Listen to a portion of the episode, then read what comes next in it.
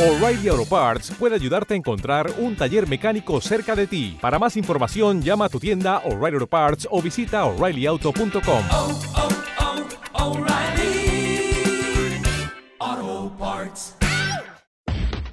Resumendelsur.com 16 minutos han pasado de las 7 de la tarde, vamos a hablar de Colombia, vamos a saludar a Jorge Rojas, él es exdirector del Centro de Consultoría de Departamentos de, Desplazados Forzados, de Desplazamientos Forzados, y además fue exalcalde de, eh, candidato a alcalde de Bogotá y fue parte de la gestión de Gustavo Petro.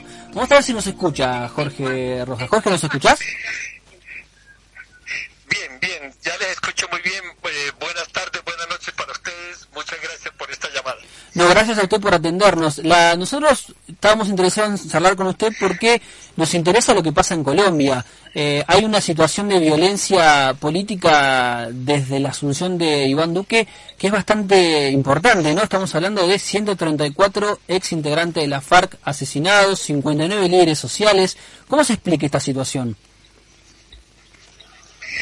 Hay un, una reactivación de todo el modelo paramilitar que de líderes sociales y ahora de excombatientes de la antigua guerrilla de las FARC que firmaron un acuerdo de paz y que a pesar de firmarlo y estar cumpliendo el acuerdo han sido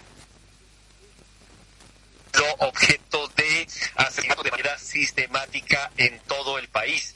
Hemos llegado en la última semana a un promedio de tres personas asesinadas por día y el perfil de estas personas es líderes sociales, líderes ambientales y excombatientes de las FARC. Eso quiere decir que estamos llegando a una situación insostenible desde el punto de vista de una llamada democracia uno se pregunta por qué no hay una reunión del Consejo Permanente de la OEA para revisar la situación de un país como Colombia. Porque estamos dedicados a discutir la grave crisis de Venezuela si en Colombia y otros países no estuvieran ocurriendo estos graves desafíos a la democracia y a los derechos humanos. ¿Cuál es el trasfondo de los asesinatos? Porque se ha dicho que es el narcotráfico. Por supuesto que el narcotráfico tiene que ver la internacionalización de los carteles, pero no es el narcotráfico únicamente. Es que es la tenencia de la tierra en la que está en el centro del problema en Colombia. Y el acuerdo de paz tenía unos puntos, y digo tenía porque no se están cumpliendo, que le daba la posibilidad de democratizar la tenencia y el uso de la tierra y eso no se está cumpliendo y mientras tanto los narcotraficantes están acumulando más tierras productivas en detrimento. Eh, estoy equivocado si digo que esta situación comienza con el pedido, la orden de la detención y la orden de captura, el pedido de captura de extradición de Jesús Santrich, uno de los importantes negociadores de la paz, el año pasado este, de parte de Estados Unidos.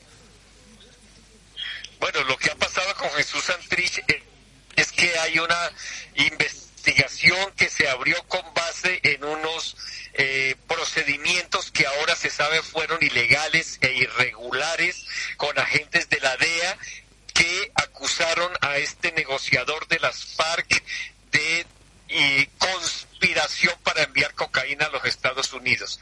La Justicia Especial para la Paz, que fue creada en el marco del acuerdo de paz, falló ayer diciendo que no habían pruebas que permitieran establecer que Jesús Santrich cometió los delitos de los que se les acusan después de la firma del acuerdo de paz. Y en consecuencia ordenó su libertad y expidió una garantía de no extradición ajustado a la norma constitucional colombiana. Él debió ser liberado, eso no ocurrió, se nota que hay un intento por extraditarlo, incluso se habló de la posibilidad de la, decretar la conmoción interior para burlar una decisión de la justicia, lo cual llevó a que él se hiciera daño con intención de suicidarse antes de ir a la justicia de los Estados Unidos y ahora lo vuelven a recapturar porque no le permitieron la salida de la cárcel.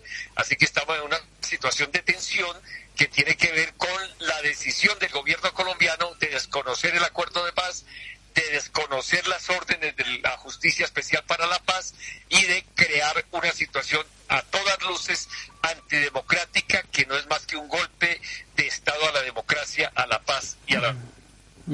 Eh, Jorge, uno de los temas que, una de las cosas que nos interesa charlar con usted también es el tema de los falsos positivos, ¿no? Es yo hablando con diferentes personas que, que están en tema eh, con lo que pasa en Colombia, estaban preocupados.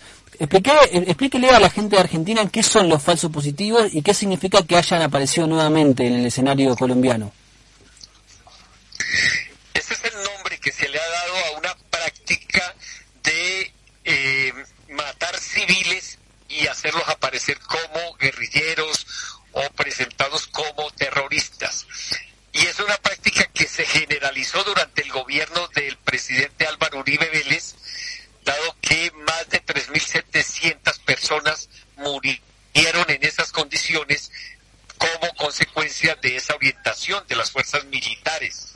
El falso positivo se entiende además como una forma de demostrar que le están ganando la guerra a los grupos armados ilegales y que eh, además permite unas recompensas y unos beneficios para los militares que participan en esas, en esas prácticas. Finalmente es hacer creer que las personas que están muriendo son combatientes, eso es una grave infracción al derecho internacional humanitario, en realidad son crímenes de guerra y lo que estamos observando hoy en Colombia es que se están reactivando esas prácticas y que otra vez hay militares involucrados en ese tipo de acciones contra la población civil.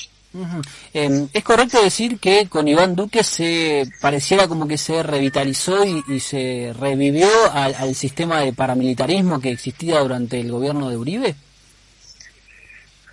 Yo creo que más que con el gobierno de Duque es el uribismo y el partido de extrema derecha que él representa el que está tomando aire en función de generar un ambiente de confrontación, de guerra.